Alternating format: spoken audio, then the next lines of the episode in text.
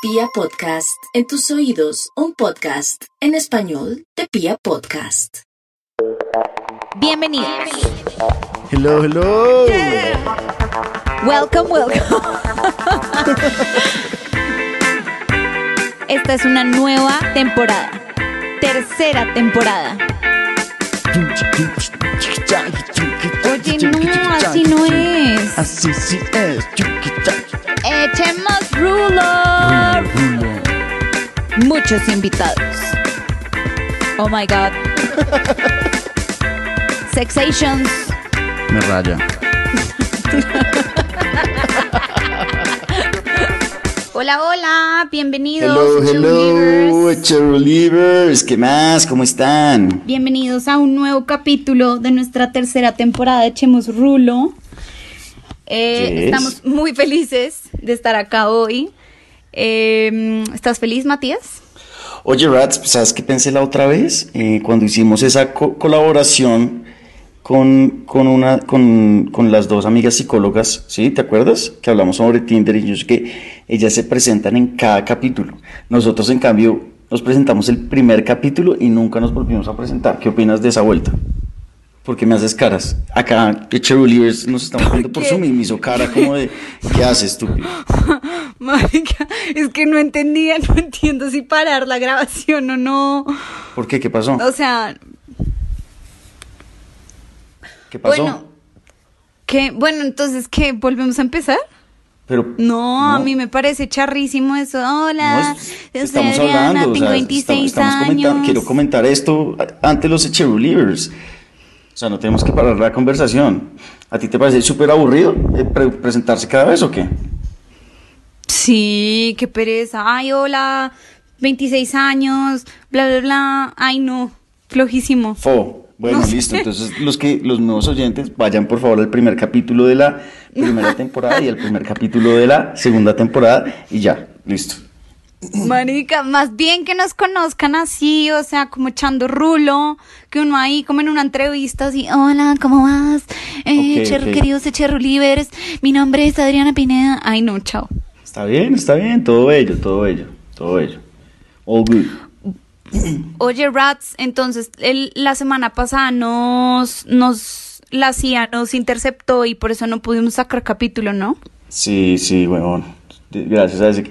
Igual ahí entramos en negociaciones y nos dejaron, no, no nos obligaron a borrarlo, que fue lo bueno. Sí, ¿No? sí, menos mal. Nos dijeron, Menos bueno, mal. todo bien, dejen ahí sus conspiraciones, pero pues imbéciles están amenazados. Sí, ojo con y el eso. área ojo con 51 eso, me escribió, Sí. no, una gonorrea, Sí, pero bueno. Todo Matías, ¿saliste a marchar? ¿Que si salía a marchar? Sí. No. ¿Tú? ¿Por qué no saliste a marchar? Porque me da mamera esa mierda, weón.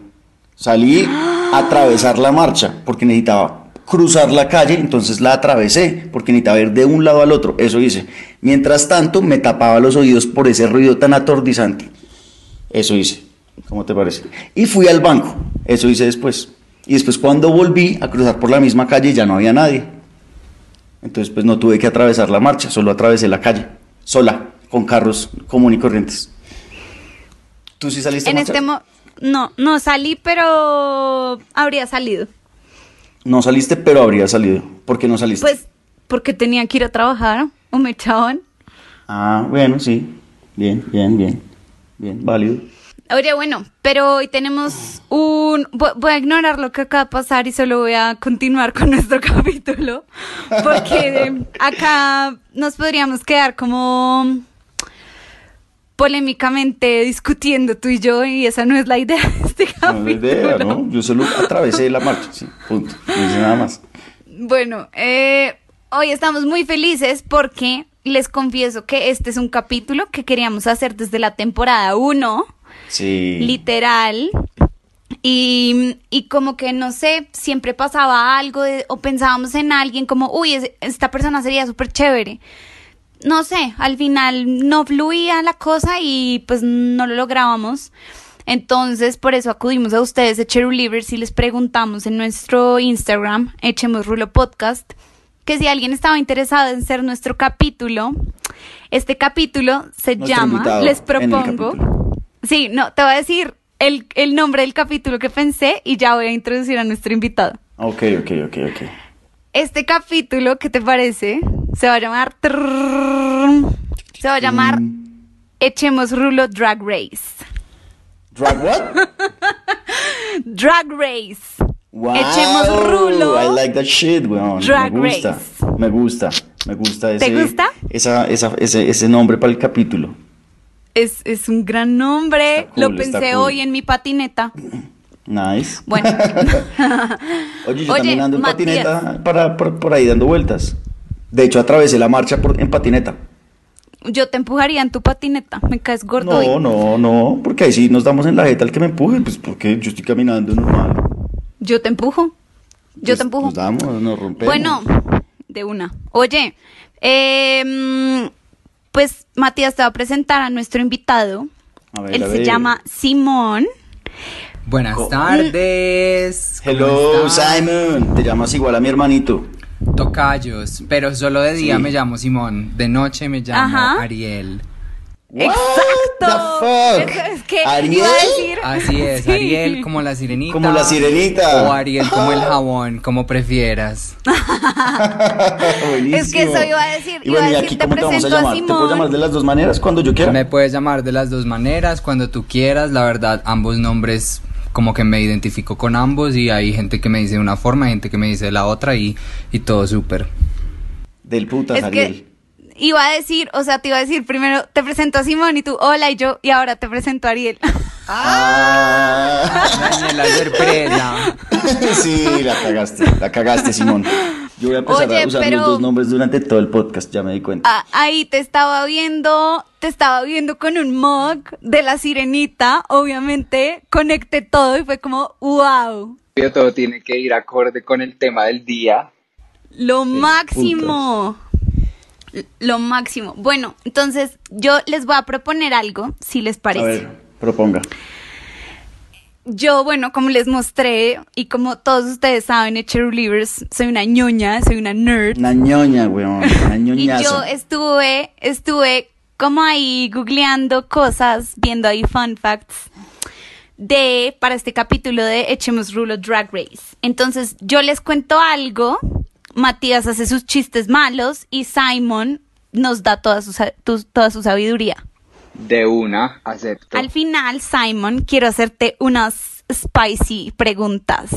Eso, de una. Marica, oigan, sí, pero de Cherry Livers, o sea, quiero que sepan que, pues al principio entramos a la, a la- al Zoom meeting solo Adri y yo, y, weón, la vieja me ha mostrado un script, o sea, eso parecía un fucking guion de película de toda la información que averiguó sobre los drags, y, marica, hasta tenía fotos impresas, o sea, oigan, esta niña tan hermosa y tan profesional, ¿cómo se prepara para ustedes, señores?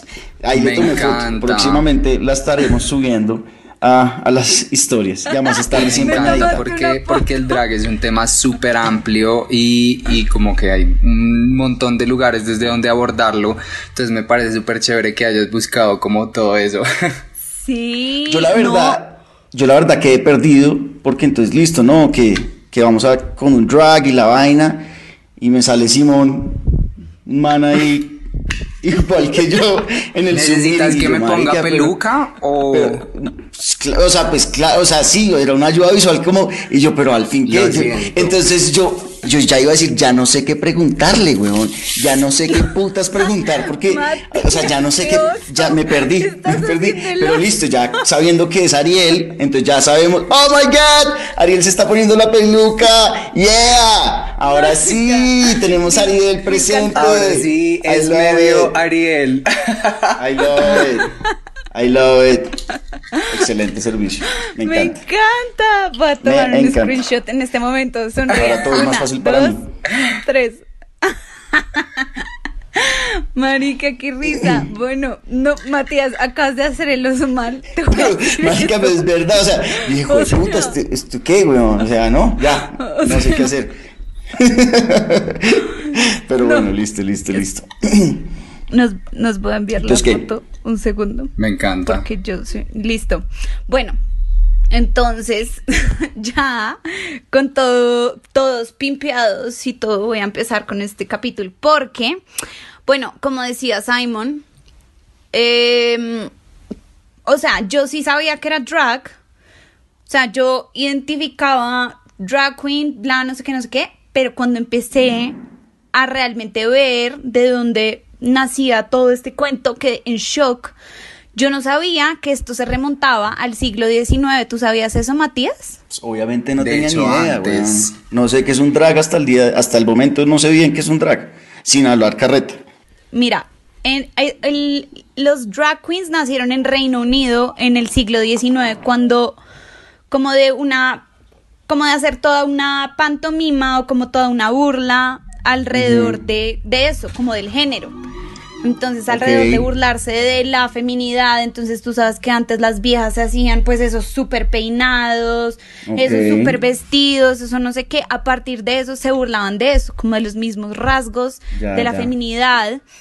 Pues O- en pues, realidad, eh, el drag, bueno, hoy en día es algo como mucho más amplio, pero vamos a partir de el concepto de dónde nació, que es un hombre haciendo un personaje femenino, es decir, del género o del sexo opuesto. Em, pero eso, pues como nos cuenta Adri, no es viejo, de hecho es una práctica que viene desde, digamos, desde el origen del teatro, porque el teatro, eh, yo soy súper ñoño con esto porque yo estudié artes escénicas, entonces ahí sí les cuento la historia completa. El teatro pues viene de la antigua Grecia, ¿cierto?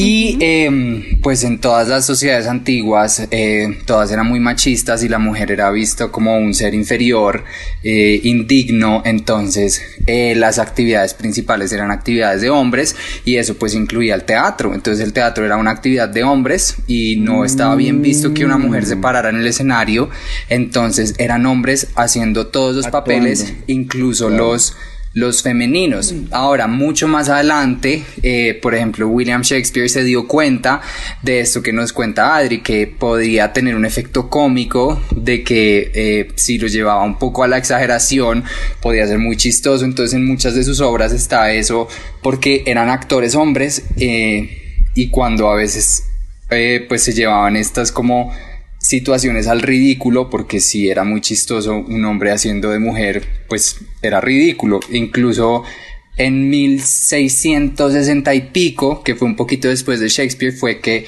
63, empezaron, 63, yo me acuerdo. eh, empezaron a empezaron a existir como el concepto de las actrices, porque hasta ese momento no.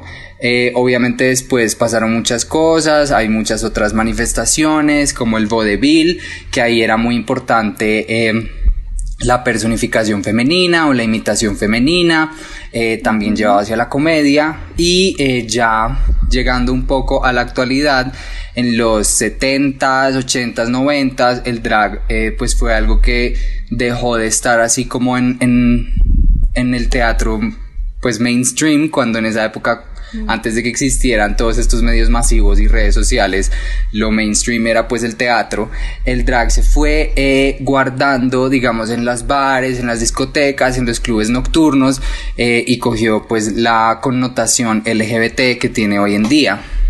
Mm, qué interesante. Es como un pequeño resumen, súper resumido, Nice. condensado Nice, de sí, dónde sí, viene sí. el drag. Ajá, eso está súper chévere. Sí, también, digamos, vi que la primera vez que mm, como que se, como que inició todo el boom eh, alrededor de esto fue con una obra de Mozart. Y, y mm, ya no me acuerdo cómo se llama, pero fue con una obra de Mozart y era para la alta sociedad.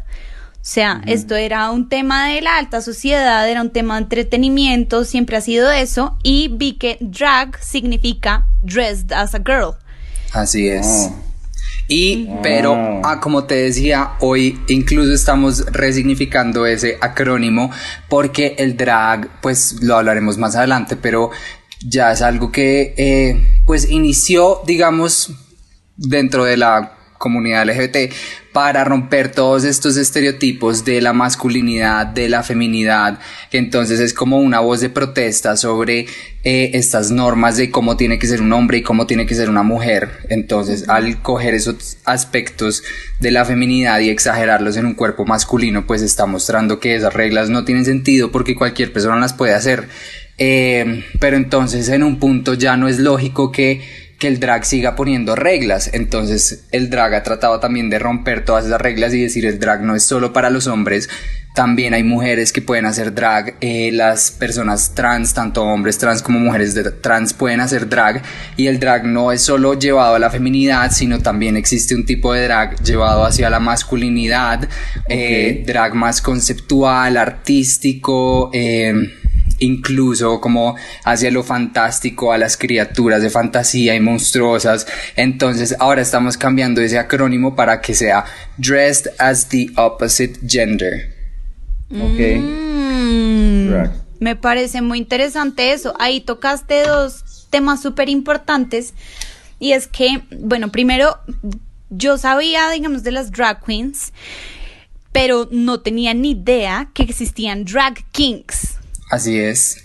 Y cuando lo googleé, yo, o yo, o yo, ok, listo, una mujer vistiéndose de hombre, pero sabemos que las drag queens, bueno, exageran obviamente las sombras, los ojos, las cejas, los labios, el pelo, el vestido, pero yo dije, bueno, ¿y, y los drag queens qué hacen? Como qué, qué facciones los drag exageran. Queens también se hacen, pues se hacen unas prótesis de pelo facial súper interesante, unas barbas súper, pero se saben maquillar el cuerpo para que pareciera que tuvieran los abdominales, eh, se meten el relleno para que se les marque el bulto y, la mayoría de los que lo hacen profesionalmente hacen actos cómicos y son muy chéveres, pero como te digo, esa parte del drag eh, sigue todavía muy underground, muy guardada porque pues precisamente RuPaul's Drag Race fue lo que ha hecho como que eh, se vuelva súper popular y tenga una como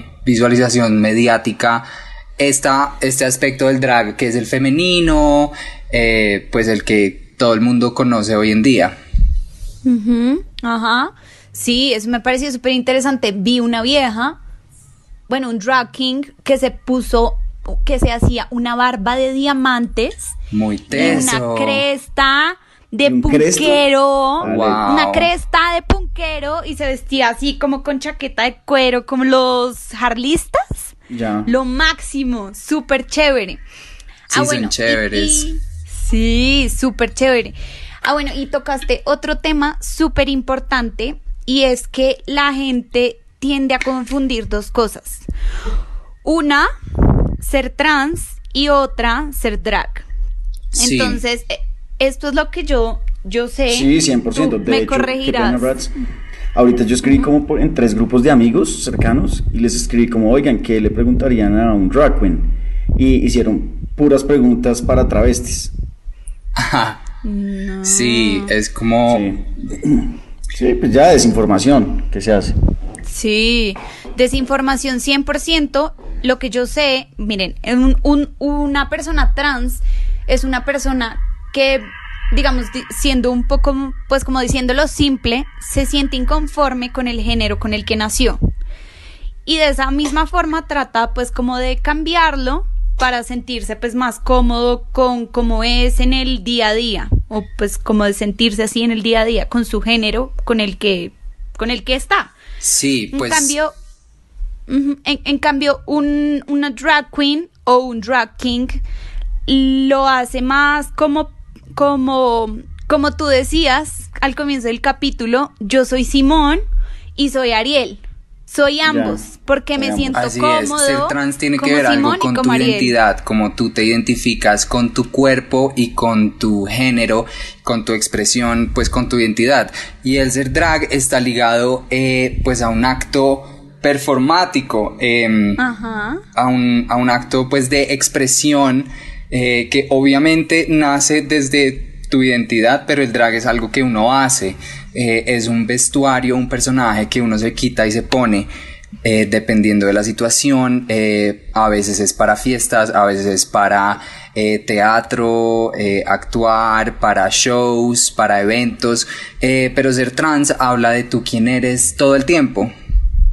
Claro. Bueno, y, y, ¿tú cuándo, cuando eres Ariel? ¿En qué momentos eres Ariel? ¿O usas Ariel? Eh, yo soy Ari, pues yo estudié artes escénicas, entonces hay muchas formas de abordar el drag, ¿cierto? Entonces hay gente que es maquilladora y lo aborda pues desde la parte estética. Yo obviamente eh, lo he abordado desde la, desde como eh, mirándolo desde el del punto de vista del performance. Entonces, para mí, eh, hacer drag es un performance porque el drag es un personaje y así no estés actuando en una obra, eh, así estés solo saliendo a rumbear, igual es un personaje haciendo un performance, solo que interactuando con personas de la vida real. entonces, yo hago drag principalmente para divertirme, lo hago para salir de fiesta con mis amigos, pero también lo hago por trabajo, eh, me pagan para hacer shows, para hacer obras de teatro, para hacer eventos, entonces pues ha sido muy divertido. Claro. Pero entonces digamos tú listo, tú a veces decides salir de rumba como Simón y a veces decides salir de rumba como Ariel. Sí. Dependiendo de cómo te sientas en ese momento. Exacto. Listo. Y te tengo una, ¿tú eres homosexual, eres hetero, eres bi? Eh, yo, pues la respuesta digamos como que doy siempre es que soy gay, porque es como mi preferencia. Sin embargo, yo no estoy pues cerrado a que solo me pueden gustar los hombres y me han gustado mujeres y he experimentado, pues es muy chistoso porque todos son como como que tienen su historia de experimentación a, la, a los, no sé, como cuando están... Bueno, el caso es que yo salí del closet muy pequeño y yo siempre supe que yo era gay y tuve mi etapa de experimentación más adelante en la universidad dije como... Con viejas. Con viejas. Y dije, ¿cómo será que si soy gay o será que soy bi? Em, y pues yo, yo no estoy cerrado a que cualquier persona me pueda gustar, pero pues la, lo, como la preferencia es que prefiero estar con hombres. Em, como que suelen gustarme más, entonces pues digamos que soy gay, pero en realidad estoy abierto a... Oigan, oigan, hablando de salir del closet, bueno, yo tengo un amigo eh, desde los 13 años que siempre ha sido gay, pero él nunca, nunca, digamos que salió del closet. Todo el mundo, o sea, todos sabíamos que era gay, obviamente, pues que era gay, obviamente uno decía, pues, ¿será que sí, será que no? Pero digamos que todo el mundo decía, sí, es, es, es, gay. Y, y ya hoy con 28 años, creo que fue el año pasado, salió del closet, por fin. Obviamente en este momento es, es el man más feliz del mundo. Hace poquito eh, nos fuimos de paseo, estuve en Santa Marta con el man y somos muy amigos, o sea, es de mis mejores amigos. Y me cogió y me dijo, oiga, tengo que hablar con usted. Oye, yo ya sabía que me iba a decir, parce, salí del closet. Y me dijo, huevón, por fin salí del closet, estoy muy feliz. Y marica, eso fue un momento, pues, mágico, porque era como realmente ver a tu amigo a tu amigo que tú sabes que es gay, pero el man escondiendo lo que es, ¿me entiendes? Frente a mí, pues que nada que ver. Entonces, pues yo le dije como, huevón, ¿por qué puta se demoró tanto? Entonces me dijo, bueno, todo el mundo me pregunta eso y al principio me di mucho látigo, porque, es decir, 28 años después es, o sea, puedo decir, fue puta, soy, soy gay, soy una chimba, me demoré mucho, pero digamos que dijo, pero ya me dejé de dar látigo porque pues ya, ya lo hice, ya fue, ya fue lo que fue. Entonces pues nada, estoy muy feliz, muy feliz por, por mi gran amigo Sebas, demasiado feliz, demasiado feliz. Ay, ya sé quién es. Es que hablando de ese tema, como de, de identidad de género y de eso, mm, siento que ahorita, aunque obviamente somos una, un, un mundo demasiado machista, demasiado encasillado, demasiado todo, em, al menos tengo la esperanza y siento que nuestra generación, al menos nuestra generación y las que vienen de aquí en adelante, son mucho más open-minded con el tema, pero uno, uno, su batalla so, es, es, es, o sea, es muy complicado. Uno puede creer que ya todo el mundo lo acepta como es, no sé qué, pero mientras tú no te sientas cómodo como contigo, todo mal, todo está mal. Y por otro lado, estaba pensando que eh, ahorita decíamos uno, decíamos de chiste como somos un, o sea, es uno en el día, uno en la noche, a veces soy tal, a veces soy tal. Siento que uno no tendría como que irse a los extremismos, sino que creo que muchas veces somos uno y otras veces somos otro. O sea, por ejemplo, pues si yo acá en este podcast hablo y cuento y soy la persona más abierta del mundo, pero ustedes en, o sea, ustedes me ven en mi vida privada y yo, o sea, yo no cuento nada, o sea, sí, soy una tumba, no hablo nada. Yo creo que por eso el drag es como algo con lo que tantas personas se pueden identificar, porque no necesario, o sea, pues si te llama la atención como lo brillante y lo femenino y lo escarcha, súper bien, pero el drag va, eso es digamos como el pretexto para hablar sobre estas cosas con las que todos nos podemos relacionar, que es las máscaras que nos ponemos para presentarnos ante la sociedad. Entonces, uno es una persona en el trabajo y uno es otra persona con los amigos y con la familia. Entonces, ¿quién es uno? Uno es el personaje que se pone cuando está con los amigos o uno es una mezcla de todos los eh, personajes o uno es de verdad de uno cuando está solo, pues no, yo creo que uno es un poco de todo, solo que también va escogiendo como qué máscara ponerse. Sí, sí, exacto. Claro, en China, en China se dice que hay, que hay tres máscaras, que es eh, una, ¿cómo es que es la vuelta? Una, como eres ante la gente en general. Dos, como eres con tu círculo cerrado, ya sea familia o amigo. Y tres, que eres como eres solo contigo mismo y ya, que esa no la conoce nadie. Ok, eso me parece muy interesante, muy interesante. Oigan, pues yo les cuento que, pues digamos, ahora que estamos hablando como de esas clasificaciones de máscaras, um, Drag, hay, hay como unas categorías, o pues existían unas categorías Mm, yo, pues, las que investigué son estas. Me gustaría que Simon nos cuente un poco más y que aprovechemos para hablar de Ariel. Entonces, yo vi que existen los pageant queens y fishy queen que buscan resaltar la belleza femenina y los concursos de belleza de, drag queens. Así es. los trashy queen, que son como representan todo el boom de los 2000 los Club Kid que buscan representar lo masculino dentro de lo femenino. Entonces, no sé, tengo una peluca con un peinado, no sé qué, pero me pongo una barba azul. algo así. Ok, ok. Y otros que son los Dark Queens, que son, por ejemplo, los como hagan de cuenta una una drag queen pero gótica, pues como que uno pensaría, uno diría algo así. Ajá. Hola, soy Darks.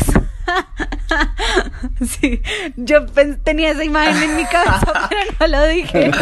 No, de hecho hay unas muy tesas que son, mejor dicho, ensangrentadas y con efectos especiales y zombies, pero sí, todo eso que dices son como eh, los diferentes estilos eh, ah, que son como ya patrones muy comunes, porque en teoría cada uno hace drag pues a su manera, eh, porque cada uno tiene un personaje único, pero hay, hay como ciertas tendencias, entonces pues las pageant son las que les encanta hacer estos concursos eh, tipo reinados y se arreglan que de verdad parecen mujeres que uno como que si nadie les dice uno no se da cuenta que es un hombre maquillado. Y, eh, por ejemplo, acá en, Colombia, pues eso se veía mucho en Teatrón, eh, que tiene unos reinados súper importantes de drag y de transformismo, eh, mejor dicho, de toda la vida. Em, pero eso es un poco lo que hablábamos, que ya no es solamente esa feminidad perfecta, sino que entonces están las que quieren hacerse un maquillaje monstruoso o un maquillaje conceptual o más hacia los club kids. Entonces, pues sí, eso es chévere porque hay diferentes estilos y, y cada, digamos que hay exponentes muy tesas de cada, de cada estilo que uno queda como, wow. Qué chévere, qué chévere. Bueno, ahorita tocamos un tema súper interesante. Yo quiero hacer una pregunta. Quiero hacer una pregunta, por ejemplo, eh, eh, sí, por ejemplo, listo, estamos hablando de, de los drags que son, que estoy imaginándome a la, a la vieja que que, que, solo parece vieja, que no parece hombre, al man que, solo, que no parece hombre, ¿correcto? ¿Tú, ¿Tú crees que es importante si un hombre te está cayendo, si un hombre hetero, es decir, yo, te está cayendo pensando que eres vieja, ¿crees que es importante decir o crees que vale mierda y se hacen los locos? Pues... Vale mierda. No sé, no sé, pregunto. No me parece, pues... Eh Depende, si realmente logro, es que no es como que lo logro engañar, pues si realmente logró vivir su fantasía y su ilusión femenina al tan punto de que la gente crea que es una pues mujer biológica, pues chévere, pero es como pues uno tampoco tiene que tener un disclaimer como, ay, no me vas a coquetear mucho, porque soy man. Sí, no, pues yo cuando estoy en drag, eh, pues la gente interactúa mucho con uno y yo me meto en el personaje y coqueteo full, seas hombre o mujer, seas hetero, seas gay, y pues nada, al que le guste sí y al que no copie, pues no copió ya. Y suerte, Obvio, sí. es un personaje. Sí, Yo o tengo sea. un amigo, tengo un amigo que, que le pasó con un travesti y llegaron a la cama y, y pues no, no era un travesti operado, no era convertido, no sé cómo se dice eso. Eh, y no, pues ya, entonces el man, pero no, el man no juzgó, el man simple dijo, pues nada, pues me fui ya, todo bien. Y creo que son amigos hoy en día. Pues ese ya es como un tema más complejo porque es, pues si tú eres trans no tienes que andar como dando explicaciones y mucho menos como advertencias de cuántas Total. cirugías te has hecho, de si estás en tratamiento total, de total. hormonas. Pues Es que creo que es un tema polémico eh, porque mucha gente pues todavía es como muy nuevo para ellos, pero, pero sí, como que uno no tiene Sí. que andar como dando tantas Dando explicaciones. No, es que es como si es como si yo saliera Sí, hola, de fiesta gusto, y me, pusiera me Hola, Adriana soy tengo pipí". Adriana. No, bro, no vas a soy. Adriana Pues es y lo mismo, soy- como que ¿cómo no sé, era? yo conozco a un man y no sé qué, y vamos a culear y resulta que, no sé, lo tiene pequeño, pues ya, no pasa nada, no es como que él se hubiera tenido que presentar como, hola, soy Juan, pero es que lo tengo pequeño, no. Sí, total. Total. Sí. Vale, Hola, vale, está hola, soy Adriana. malo, pues cada cuerpo es diferente y ya. Ajá, ajá, total. Sí, ¿qué tal uno saliera con un aviso? Hola, Adriana, eh, ya se me olvidó si era binario o no binario. Mierda. Binaria, no sé qué, Sí. hetero. Me depilé No, hoy, no, pues eso Me ya depilé hoy. Estoy lista. Sí, sí, Me depilé hoy. Sí, total. ¿Cómo es tu perfil? Échalo ahí, para que te sigan de one. es. Mi perfil, el perfil de Simón es arroba sim-la, simla, y el de drag es arroba misarielxoxo. Ok, Wow. listo. Sigan a quien quieran, o a los dos, O a los ninguno. dos. Hagan lo que se les dé la gana. Oye, eh, te quiero preguntar sobre Ariel. Cuéntame de Ariel. Eh, bueno, pues, ay, me encanta hablar de mí. Ariel, eh, pues es, un, es mi personaje drag. Eh, digamos que yo siempre cuando era pequeño amaba a la sirenita y amaba a las princesas y en general la feminidad me parecía muy interesante porque ah, viendo el drag son muchos elementos muy complejos y muy complejos de manejar, o sea, no todas las mujeres saben caminar en tacones, no es como que mágicamente saben, no, es algo súper complejo. Bueno, y a mí cuando era chiquito todo esto me llamaba la atención, pero igual era prohibido, ¿no? Entonces mi prima y yo hacíamos intercambio y yo le prestaba mis, mis muñecos de acción y ella me prestaba las Barbies y yo ahí jugaba a escondidas y yo amaba las. Barbies y las vestía, eh, pero pues siempre era el regaño de que eso es de niñas y yo no entendía, no entendía realmente por qué, Eh, porque si tú lo piensas pues tiene sentido que los brasieres sean para mujeres, pues porque los hombres no tienen senos, pero los tacones son para los pies y los hombres también tienen pies, las uñas Y, los- postizas. y las Barbies son Barbies, son muñecas, son juegos. Exacto, entonces yo siempre crecí como con esa mentalidad tratando de entender por qué ciertas cosas eran de niño y ciertas cosas no. Y ya cuando eh, tenía como 15 años dije, pues saben que ya estoy grande, ya uno, se- uno cuando está en el colegio uno se jura el más grande, ¿no? Y yo dije, me voy a comprar mis propias Barbies y me compré una Barbie de la 15. sirenita hermosa, porque yo amaba a la sirenita. Eh, de hecho, una vez hablando con una psicóloga me decía, ¿tú por qué crees que te gusta la sirenita? Y yo, porque es pelirroja, porque es mitad pescado, porque es la más linda, porque es súper lindo. y, y mi psicóloga me dijo, pues en realidad los niños o las niñas se interesan con diferentes princesas de Disney eh, porque cada una eh, representa como un concepto o un valor con el que resuenan. Y la sirenita evidentemente representa la transformación y ese sentimiento de que no estás completo siempre, eh, pero te puedes transformar y como cambiar de forma y llegar a un ser como más wow. Entonces yo como wow. Entonces yo feliz con mi Barbie y la sirenita y cuando estaba en 11 ahí sí me creía la verga porque cuando no está en 11 mejor dicho y dije en Halloween, ajá, en Halloween me voy a disfrazar de la sirenita pues porque ya soy grande y ya puedo. Y me disfracé, obviamente con una peluca horrorosa, con un disfraz todo chimbo ahí, Em, pero yo estaba feliz viviendo mi fantasía y fui a una fiesta y fue un hit y todo era como lo máximo, como así que un hombre disfrazaba la sirenita, qué chistoso, buenísimo. Y fue una sensación súper eh, liberadora. Yo creo que todo el mundo debería hacer drag por lo menos una vez en la vida. Así sea para Halloween, para una fiesta, eh, jodiendo con los amigos, todo el mundo debería vivir la experiencia de treparse, como le decimos nosotros, eh, así seas hombre, mujer, hetero, gay, porque es, es muy loco, es divertido, es chistoso y también es como liberarse de todas estas cargas que nos ha impuesto la sociedad por años. Entonces me quedó gustando, empecé a investigar más sobre el tema.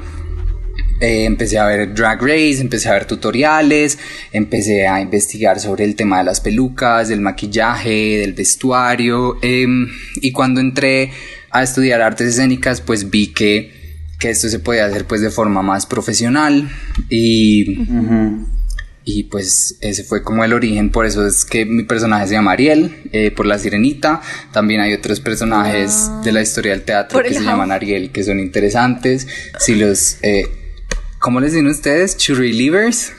Echerulivers. Echerulivers quieren hacer la tarea de investigar qué personaje de Shakespeare se llama Ariel ahí les dejo eh, tareita.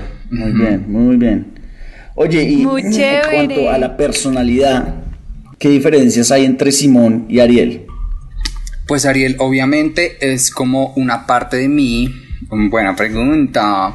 Eh, yo creo que Ariel es evidentemente un personaje que viene a la vida real, no es un personaje que uno lleva, pues sí, que uno también lleva a obras de teatro, eh, audiovisuales, pero es un personaje que más que todo interactúa en la vida real y es un personaje que está basado en partes de mí, digamos que son como unas partes de mí sacadas de contexto eh, y en vez de estar metidas en un cuerpo pues de hombre con barba musculoso están eh, puestas en otro cuerpo feminizado y yo creo que yo pues yo no trato de cambiar a propósito, yo solo eh, siento que cambio a medida que la situación me lo permite.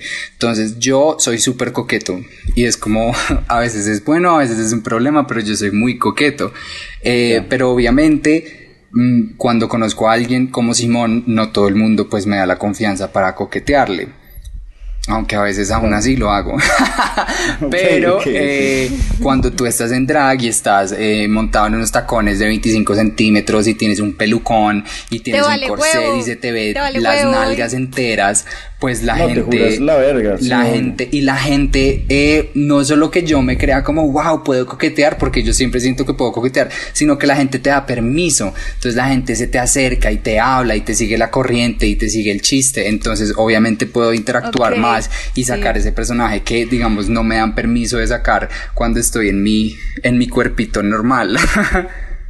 Entonces yo creo que cambio eh, no solo por los elementos que claro me permiten una, una corporalidad diferente, sino también porque la relación con la gente cambia y eso es muy interesante y eso es como de las cosas que más me encanta de estar en drag, es interactuar con la gente y tener esa oportunidad que uno nunca tiene de ser el centro de atención. Uy, yo soy típica, yo estoy en una fiesta, no, total, pero es que Tacho, yo estoy en una fiesta y yo veo un parche de drags, marica, yo dejo botada mi parche de amigos, dejo botada a mi novio, el que, sea, y me voy a con ellos. Mejor dicho, es la fantasía de la propia Hannah Montana, a mí me encanta. La Total, marica, es que Hannah Montana es putamente sabia, la vieja tenía lo mejor de dos mundos. todo el mundo, lo que dijiste ahorita, todo el mundo debería tener esa experiencia de tener lo mejor de dos mundos, como yo con este podcast. me encanta, porque además todos encuentran su forma de hacer drag, pues digamos, yo eh, eh, después como de, bueno, hay muchas cosas, el drag también me ayudó a como reconciliarme con eh, mi cuerpo que tenía una relación como problemática y el drag me ayudó como a entender mi cuerpo, a aceptarlo, a quererlo y a como decir que, pues entender que mi cuerpo es de cierta forma, pero también eh, no necesariamente y mi cuerpo también puede ser como yo quiero que sea, con amor, de forma saludable. Eh, entonces el drag me ayudó como a entrar en otro tipo de relación con mi cuerpo. Em, Entonces, entonces digamos que eh, em, últimamente he hecho un drag como un poco saliéndome del patrón que siempre hacía, que era digamos el femenino y un poco más hacia lo andrógeno. Entonces jugar con un maquillaje muy femenino, pero como con el cuerpo masculino y sin usar corset que siempre usaba. Eh, y encontré que también es posible para mí hacer drag de una forma... Eh, hacia lo masculino y lo femenino y no solo lo masculino.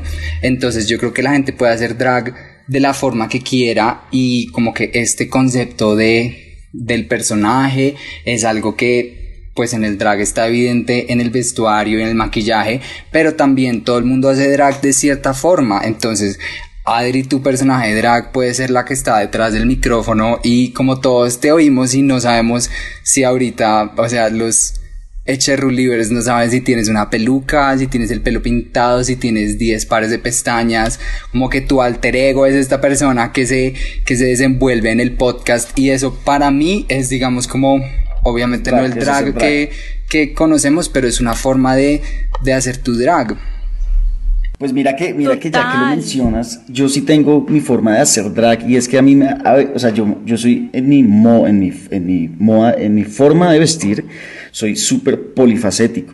Hay veces salgo como con camisa, arregladito, después otro día me voy con botas medio, medio rockstar, después me suelto el pelo, me pongo un, un sombrero de, de, color rosado, pues como con color rosado y, entonces parezco como, no sé, bueno, como en, en Hollywood, ¿sabes? Entonces, pero claro, sí, total, entonces esa, como que sí, sí, sí te entiendo y, me encanta, me encanta. Exacto, como que es un concepto que están haciendo pues las drags, pero es algo que con lo que cualquier persona se puede identificar y me parece lo máximo como que cuando salgas de fiesta tengas como tu tu alter ego rockero o lo que sea. Y yo siento que eso es lo que hace que todo el mundo pueda relacionarse de cierta forma con el drag. Total. Es que es como, es como Matías con su pijama. Matías, como la foto que subiste hace poquito ah, que yo te puse como, huevón, porque estás en pijama. Pues huevón, esa, es, una de mis pintas famosas y acabo de caer en cuenta que la cagué porque llegué de Santa Marta hace ocho días y mañana, y mañana, y mañana me voy de paseo y no la ve esa pinta y esa es mi pinta. Esa es, la marica, menos mal no la vas a llevar, Matías. No, cancela. Cancela esa pinta, por favor. Jamás, o sea, tú no sabes. Eso, sí, jamás. Soy un, hit, con esa pinta. Porfa. O sea, me piden autógrafos. Me la paso dando autógrafos, como, hey, autógrafo, hey. Ven, todos tenemos nuestra pinta de ser el centro de atención y pedir fotos y autógrafos, me encanta no, ahorita googleas, ah, ahorita lo instagrameas, ahorita lo instagrameas y vas a ver lo fea que es tu conjunto. Pero bueno, no importa, yo te amo así. No, mentira. Ya quería, quería hablar, quería decir algo muy serio e importante con esto que estamos hablando y es, y son las heteronormas. Eso eh, ha sido que me ha hecho como mind blown hace un tiempo porque me, me da mucho video eso, entonces alguien, o sea, ¿por qué calificamos cosas como que son de hombre o de mujer? O sea, si Matías, que pues él se identifica como un hombre heterosexual, mañana se pinta las uñas, pues yo digo, Matías es, ese es Matías. O sea, sí, pero una persona que no lo conozca de pronto dice, ah, este man es homosexual. ¿Por qué? Eh, o entonces ponerse aretes o ponerse cualquier cosa. Porque también depende de la época. Recuerda que los tacones se los inventaron para los hombres. Para los hombres. Y los, tacones. Eh, hay, hay una, un origen que, es. no me acuerdo qué civilización eh, como antigua persa que los usaba para que no se les salieran de los estribos del caballo entonces eran zapatos de guerrero, o sea, que representaban la fuerza y la masculinidad. Y después, obviamente, el rey Luis, no sé cuál, se inventó los tacones para verse más alto y para verse estético. Em, y sí, y en los ochentas, o sea, tú ves los videos de ABBA y la gente, los hombres usaban tacones.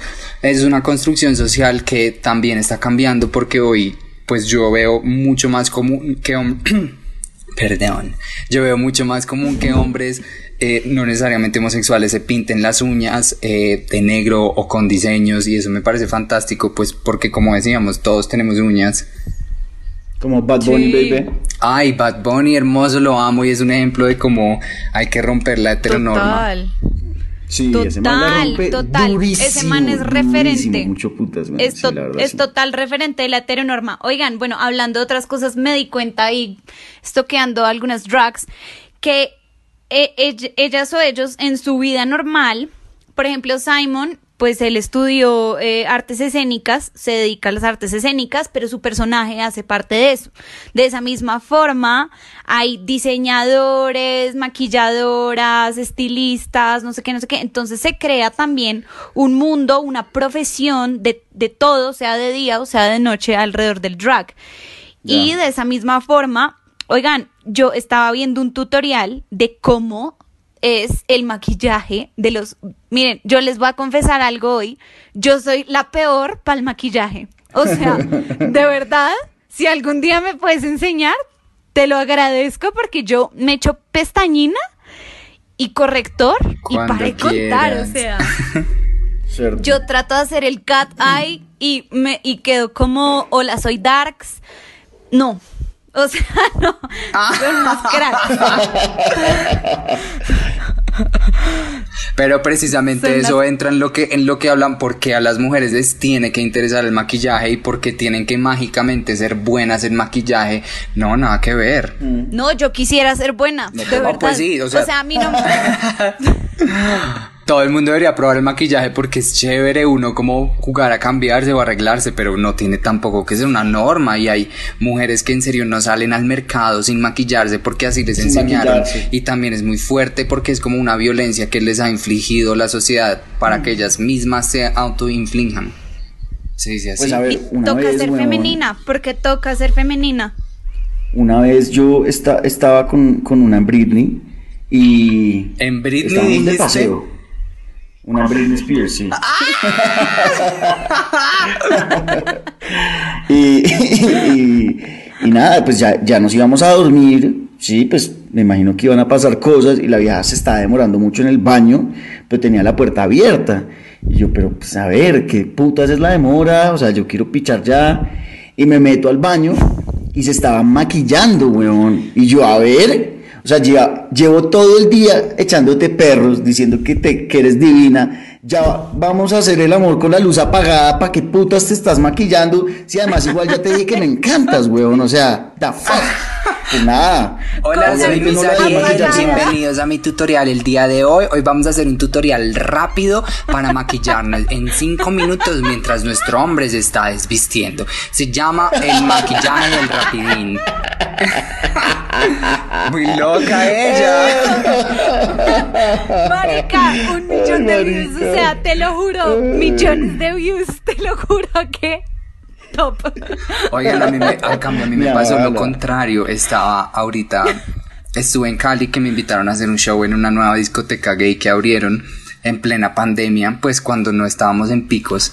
Eh, y yo feliz y estaba súper maquillado, eh, peluca, escarcha, cejas, pestañas, todo. Y em, conocí a un hombre muy guapo y pues nos quedamos hablando. Y él pues yo obviamente cuando uno va en drag uno siempre lleva una maletota con el maquillaje, con el otro vestuario, con la peluca por si acaso se ve mejor la otra.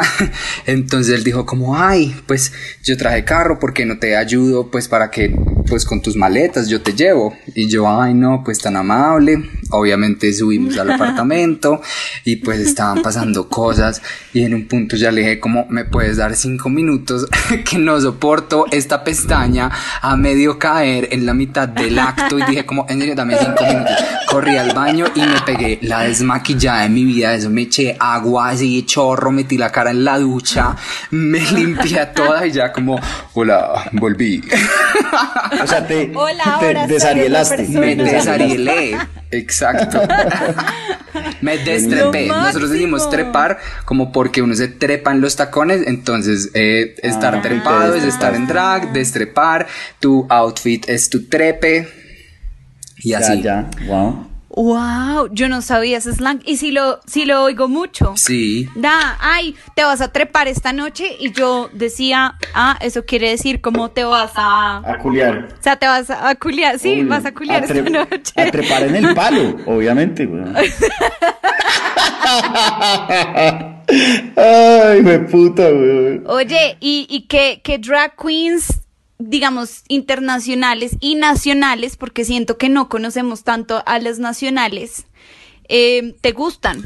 Uf, como diría Paulina Vega, es una pregunta muy difícil. Porque es que yo creo que en Colombia hay tanto, tanto talento drag. Lo que pasa es que estamos acostumbrados a solo ver las queens de, de RuPaul's Drag Race, que pues primero son de Estados Unidos, que es un país con otra situación económica, otro salario mínimo, otro presupuesto para las artes, que obviamente eh, tienen diseñadores especializados solo en drag y acá hay muchas drags que han pues nacido con su, per- su personaje ha nacido de guerreársela y hacer drag con las uñas eh, y pasar desde el maquillaje de droguería hasta el maquillaje más profesional. Entonces siento que em, deberían todos, por favor, seguir a las, a las drag queens locales. O sea, en, Bogotá, en Medellín y en Cali, los movimientos drags son súper, súper fuertes. Sé que también hay, hay gente haciendo drag en Barranquilla, en Bucaramanga, en Pereira, pero digamos que Bogotá, Medellín, Cali son los tres epicentros. Eh, Medellín, después Bogotá y Cali. Eh, con un montón de talento. Entonces yo sí quisiera que los Echerrulivers hicieran la tarea de buscar cuáles son las drags de su ciudad cuando pase un poco la situación del pico de la pandemia, ir a los shows drags, porque en Medellín hay muchos, en Cali hay muchos, eh, pero bueno, respondiendo a tu pregunta, drags internacionales, me gusta mucho... Yo no, yo no conozco ni nacionales ni, ni internacionales. O sea, no podría. Solo te conozco a ti, literalmente. Él no hizo la tarea.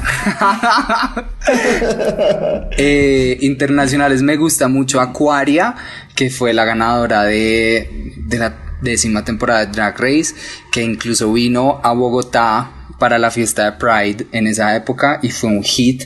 Me parece que es súper genia, es una genia para la moda. Me gusta mucho una que se llama Willam eh, que también la conocí y me inspiré mucho en ella cuando estaba iniciando. Eh, drags internacionales hay demasiadas y pues todas son súper tesas. Eh, me gustan mucho las drags de acá. Eh, yo siento que en Bogotá hay muchas con las que he trabajado que son increíbles. Mis hermanas que son Caliope, Mónica, Venus, Organza, Poison eh, y las, las las paisas las amo, me parece que son unas super tesas. Eh, miren, por ejemplo, House of Candela, miren el movimiento drag, eh, no, Cultura Drag Medellín, sí, y eh, Movimiento Drag Cali, que son como colectivos con, yo creo que pues las que más me gustan, las que más he visto y que me parecen muy tesas. House of Candela, Cultura Drag Medellín y Movimiento Drag Cali en Bogotá hay muchas sueltas, como que no hay tantos colectivos así de fuertes, pero, pero hay un montón también. Sí, mi, te tengo una pregunta curiosa. Dímelo. ¿Hay hombres drag queens que sean heterosexuales? En teoría sí, porque el drag no es necesariamente algo para los gays. Sí. De hecho, yo tenía un amigo que hacía drag y él pues es bisexual, pero en esa época salíamos juntos y él tenía novia.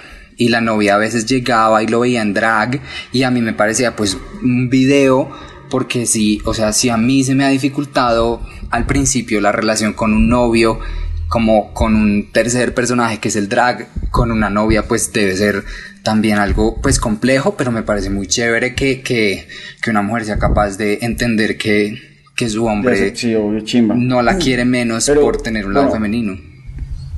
¿Conoces alguno que sea hetero? No conozco personalmente.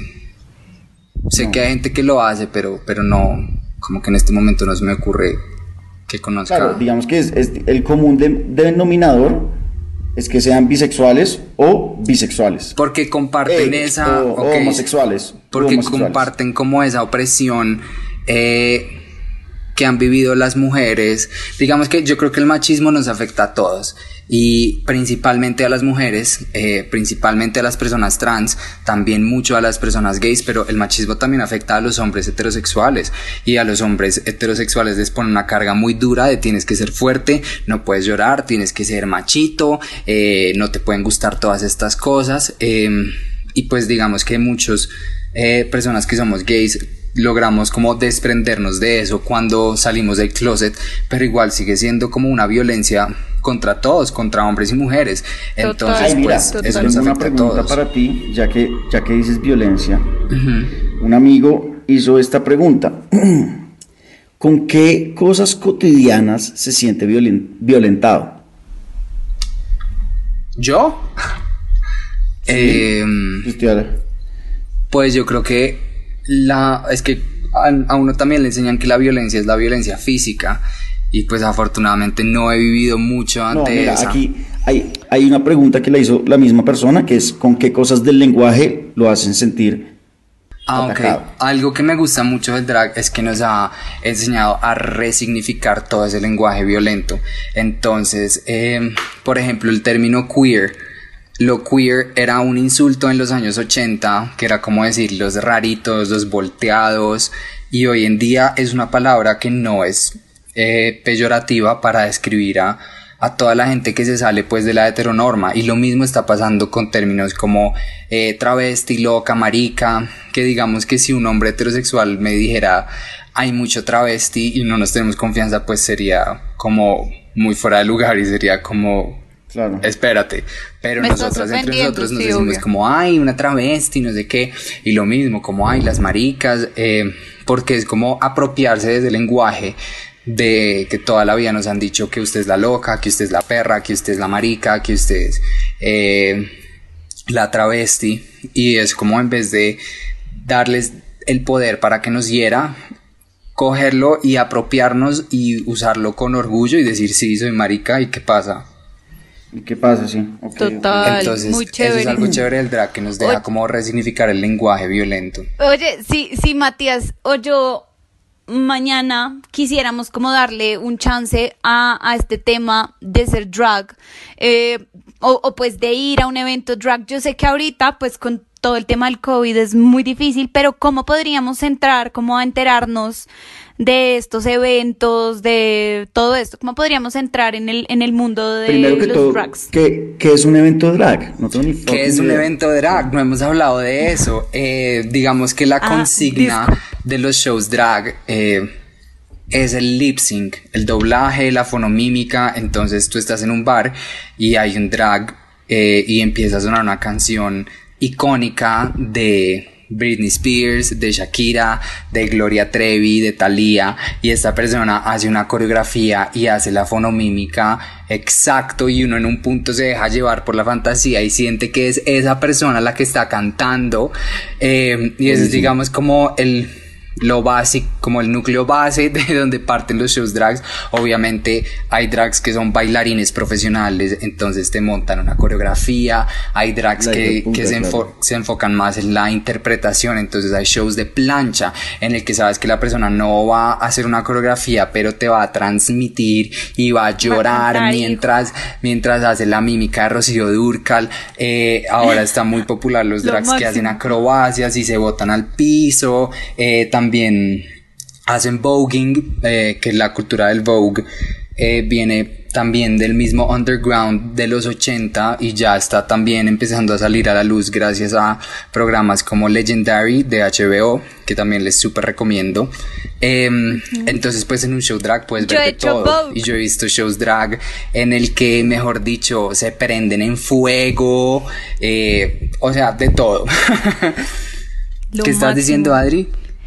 No, que yo he hecho Vogue. Es que tengo.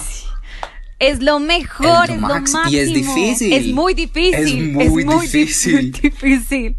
Pero oye, podemos ir a hacer Vogue juntos. Claro que sí.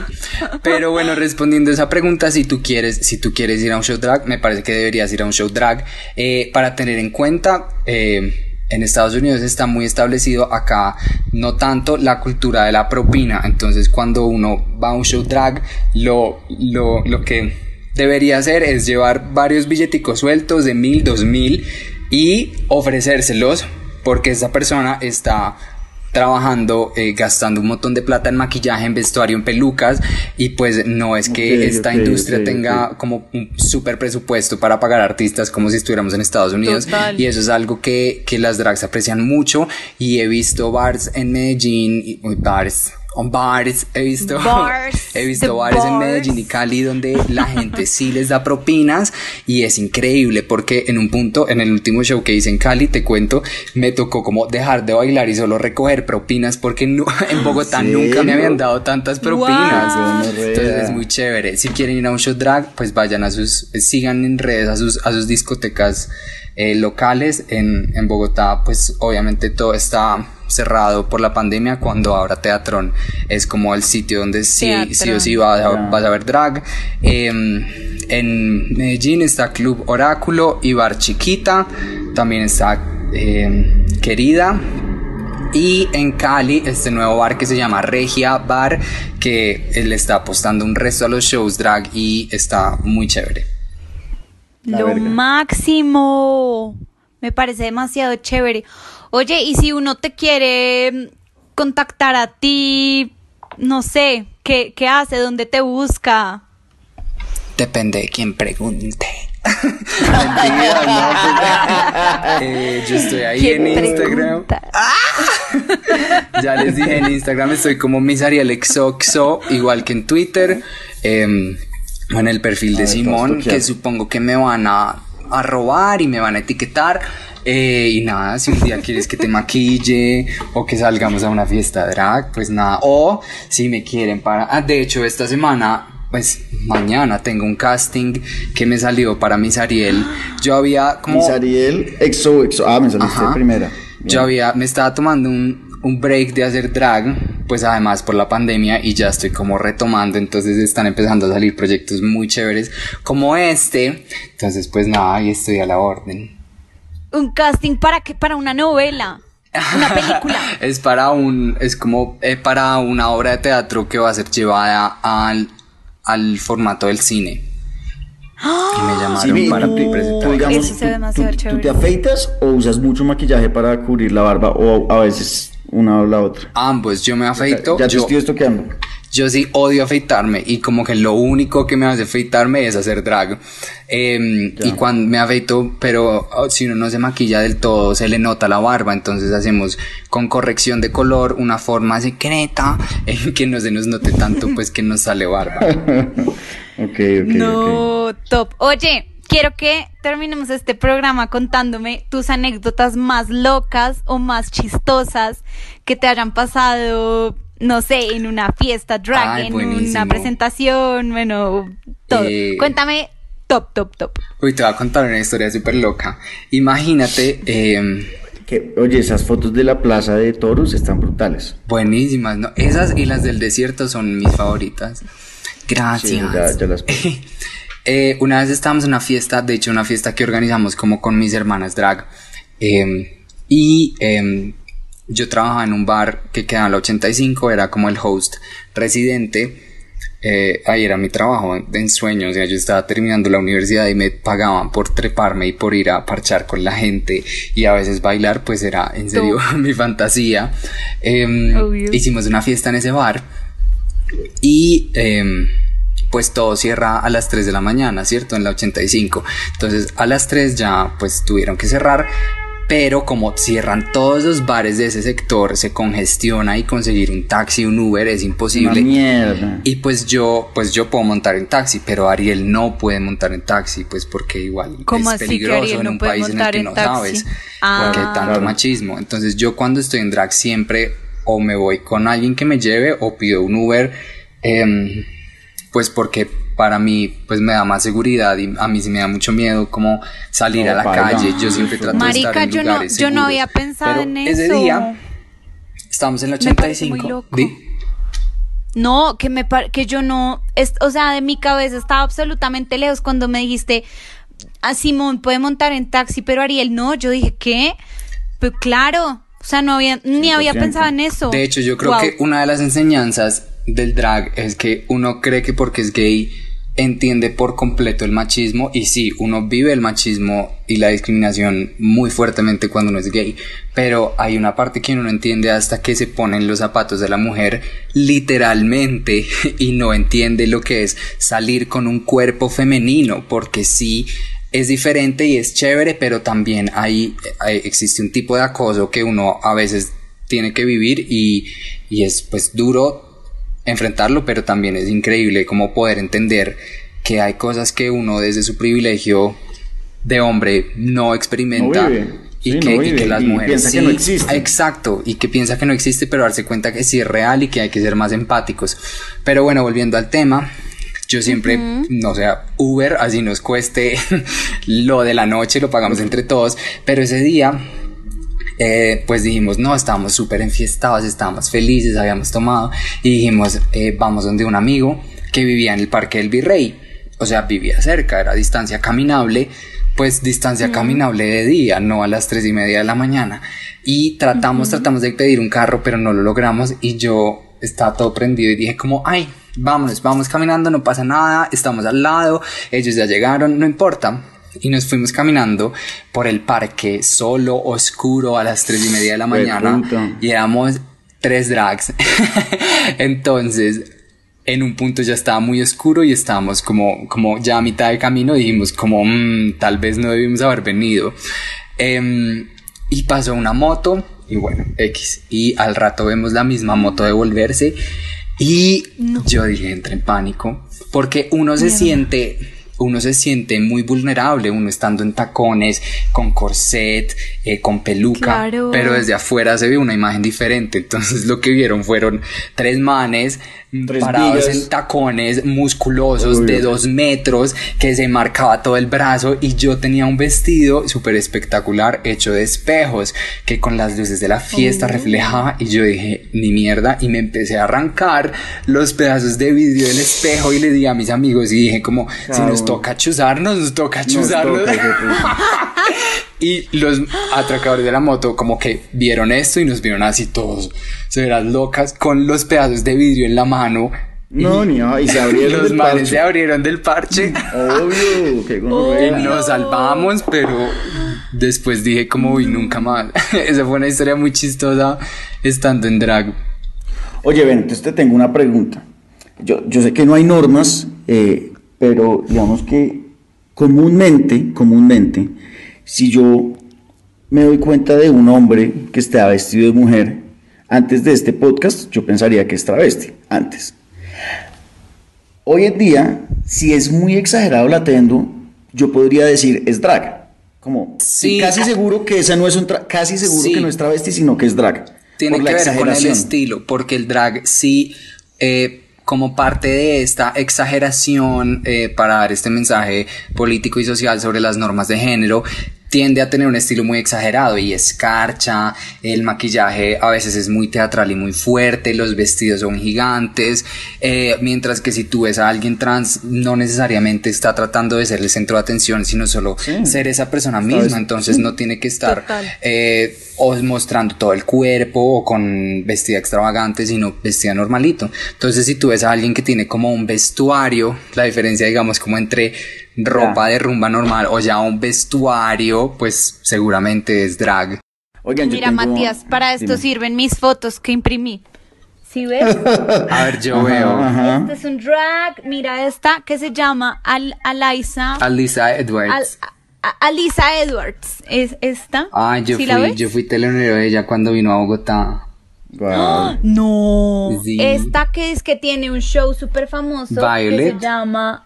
Ajá. Y esta que yo me, me impresionó que es una hembra. Ah, sí, ella es mujer, mujer, mujer. Courtney. Act. Es una hembra. O sea, total. ¿Sí ves, Rats? ¿Ves? Para eso sirvieron mis fotos impresas de mi investigación. Me encantó. Además, es lo más tierno. Es un documento de Word. O sea, quiero que los echerulidos vean esa ternura. Obviamente la grabé y todo. Oigan, eh, bueno, yo quiero que me cuentes otra cosa loca que te haya pasado y, cuéntame. Ay, no sé, espérate, pienso. Auxilio, mis historias locas. Mm. Porque yo siento que uno trepada. Sí. Le tiene que pasar cosas Es una locas experiencia por loca. ahorita. Por ejemplo, yo fui al prom de mi colegio en drag y fue No. porque estaban todos los papás y todos estaban mirando y yo sabía que todos estaban mirando, pero yo dije, me voy a hacer la loca y Oye, pero espérate, o sea, esto está muy interesante y muy loca y muy buena esta historia. Quiero saber, es el prom de uno, uno está en la mesa, su, su mamá, su papá, Sí, su pues hermano yo y repetí uno. año, entonces em, mis papás no fueron al prom porque yo repetí año, entonces mejor dicho, desgracia, deshonor, deshonra. Ok. y em, estaban muchos papás de mis amigos, pero también muchos eh, que no eran cercanos a mí, pues porque no me vieron crecer como los de mi curso original, porque yo me eché 11, así bien... No. ¿Qué tal? ¿Qué tal? Como quien dice, puta pero no bruta, pues no, bruta, marica. Em, bruta también. Y entonces, bueno, pues había mucha gente que yo no conocía. eh, muchos que sí, muchos que no. Muchos papás. Entonces yo dije, en verdad, hay muchos que no conozco y no me voy a estresar porque pues... ¿Qué más da? Me vale verga. A mis papás sí fueron como que van a decir los papás, mm, los papás del colegio. Y yo dije, me vale, me vale verga. Y de hecho, creo que una mamá sí se acercó y me dijo como, oye, felicitaciones. Y yo como, ay, Wow. gracias. Y eso fue muy lindo. Qué cool. Y esos, esos son los momentos que uno más agradece. O sea, yo en mi carrera de drag he conocido a las personas más tesas, he conocido drags internacionales, tuve la oportunidad de trabajar con Natalia Ponce de León, que fue una experiencia increíble que me cambió. Em, y estuve, o sea, he viajado por el país, hice estas fotos en el desierto, en la Plaza de Toros, pero para mí como creo que la experiencia más valiosa fue una vez que mis tíos, que tengo unos tíos que me apoyan, con los que vamos de rumba teatrón, mejor dicho, son como mis hermanos, pero son mis tíos, eh, llevaron a mi abuelo a uno de mis shows drags antes de que mi abuelo se muriera y yo estaba en verdad cagado del susto. Pero al final él me abrazó, me dijo lo quiero mucho y me abrazó y fue como el momento así más wow de toda mi vida drag y yo creo que eso es como lo más valioso y nunca nada va a superar ese momento. Claro, fuerte. Wow. Y tenía Me 88 parece- años. Entonces que alguien que haya crecido en una época en que había tantos prejuicios sea capaz de ver más allá de eso fue como una motivación Total. gigante y súper gratificante. Se me Y vio, vio otra. se- oh. No, o sea, yo lloré, o sea, yo No, y vio a través de eso, o sea, por el amor tan grande que te tenía, porque sí, obvio, lo que tú dices, para una persona de 88 años que creció con otra mentalidad, tiene que ser una cosa absolutamente loca. Sí. Me parece muy chévere y me parece súper, pues por lo que oigo que hoy en día, pues a partir como de que tú desde que naciste dijiste, ok, yo, yo me siento, mm, es que no me gustaría usar la palabra diferente, porque pues es normal, Mm. pero me siento de cierta forma. Em, y hoy en día puedo ser tan tú frente a todo el mundo, eso me parece absolutamente increíble. Me parece demasiado chévere. Voy a feliz por ti. Ay, Sí. no, que es este capítulo tan lindo. Por eso yo creo que todos deberíamos probarlo alguna vez en la vida, porque también es, es, pues sí, es eso, es un día quitarse esas tres máscaras de las que nos hablaba Mati al principio y poder ser, no sé, lo que hay debajo, salga lo que salga, entonces me parece que sí, hacer drag me, ha cambiado la vida, me ha dado oportunidades increíbles, he conocido de las personas que más quiero, las conocí por eh, el, la escena drag y, y pues sí, me tomé un break más bien larguito, como de un año y medio, pero ya, ya estoy emocionado y ya he empezado nuevos proyectos, estuve ahorita en Cali y ya lo que se viene a seguir, a seguir. Bacano, Prométeme bacano. que nos vas a invitar a tu próximo show Obvio. y que y que tú y yo y que Obvio, me vas Bobis. a llevar de fiesta y que me vas a llevar de fiesta también. Acepto, apenas abran, mejor dicho, voy a guardar ya el WhatsApp y voy a decir, apenas abran, nos vamos de fiesta drag, de fiesta travesti. Yo creo que sería la mejor fiesta de mi vida, o sea, sí. me maquillas, ya sabes, ¿no? Obvio. Me tienes que Yo maquillar. te trepo feliz. Y a Mati también lo maquillamos. Le hacemos un ojo así dramático de escarcha. Le ponemos Total. escarcha en el bigote. Le soltamos el pelo rockero y que se ponga la, pilla- la famosa pijama de la cual La- ustedes hablan. Yo, yo le llamo la, la J Balvin. Esa es la J Balvin. Ay, ojalá pudieran ver la cara de Adri cada vez Por que favor. mencionamos este outfit. Es como... Cancele, cancele. Oigan, qué felicidad. Este capítulo me hizo demasiado feliz. Creo que acá nos podríamos quedar horas. horas, horas hablando sobre, como te decía, el drag es muy complejo y aborda el género, aborda el machismo, aborda las artes, aborda incluso la política, no nos metimos mucho, pero el drag también es un acto político.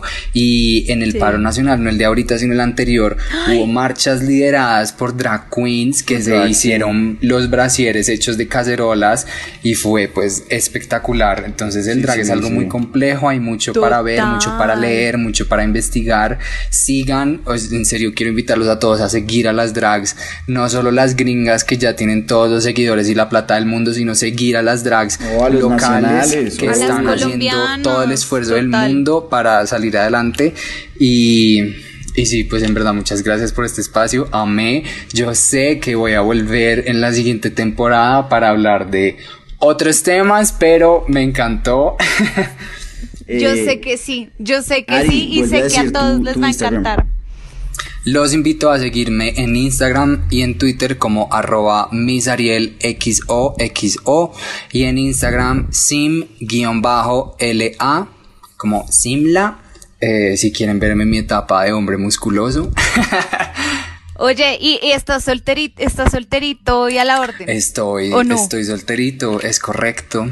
Así ¿Y a la orden? Porque uno puede estar solterito, pero no a la orden. pero ay, es que Ah, siempre me gusta la gente que vive en otras ciudades. Ay, no, ese es otro tema de podcast. Ay. Estás como yo, estás como yo que un tuve dos años que todos los manes con los que salía les salía la maestría, el trabajo, el no sé qué, el no, no. sé qué. No, toma. no. Pero bueno, ese, ese es tema para otro capítulo. Sí. Oigan, Simo, gracias. Ari, gracias por estar en este capítulo. Muchas te gracias. amamos. Sé que todos los, Cheerleaders amé. te van a amar Sí, En también. serio, ya Un quiero volver, como así, cuando no tengan con quién echar rulo, les cancelen Un a último placer. momento, son como, Simón, ¿de qué vamos a hablar hoy? Y ya, firmes. De una. Ya, hágale, hágale. Oigan, gracias por este espacio y gracias Bueno, no, una vez chévere, más por chévere. Darle voz a eh, los que son diferentes, a los que son de cierta forma, a los que no son como todo el mundo, sino los que están tratando de hacer un cambio en esta sociedad. Total, así, Así es, y siempre lo haremos, siempre un, lo un haremos. beso, un Ay, beso a ti, mi hermosos. Simo, y un beso a ustedes, mis Cheerleaders. Nos vemos el próximo Mis capítulo. Besos. Nos vemos en ocho días. Bye. Muchas gracias. Adiós.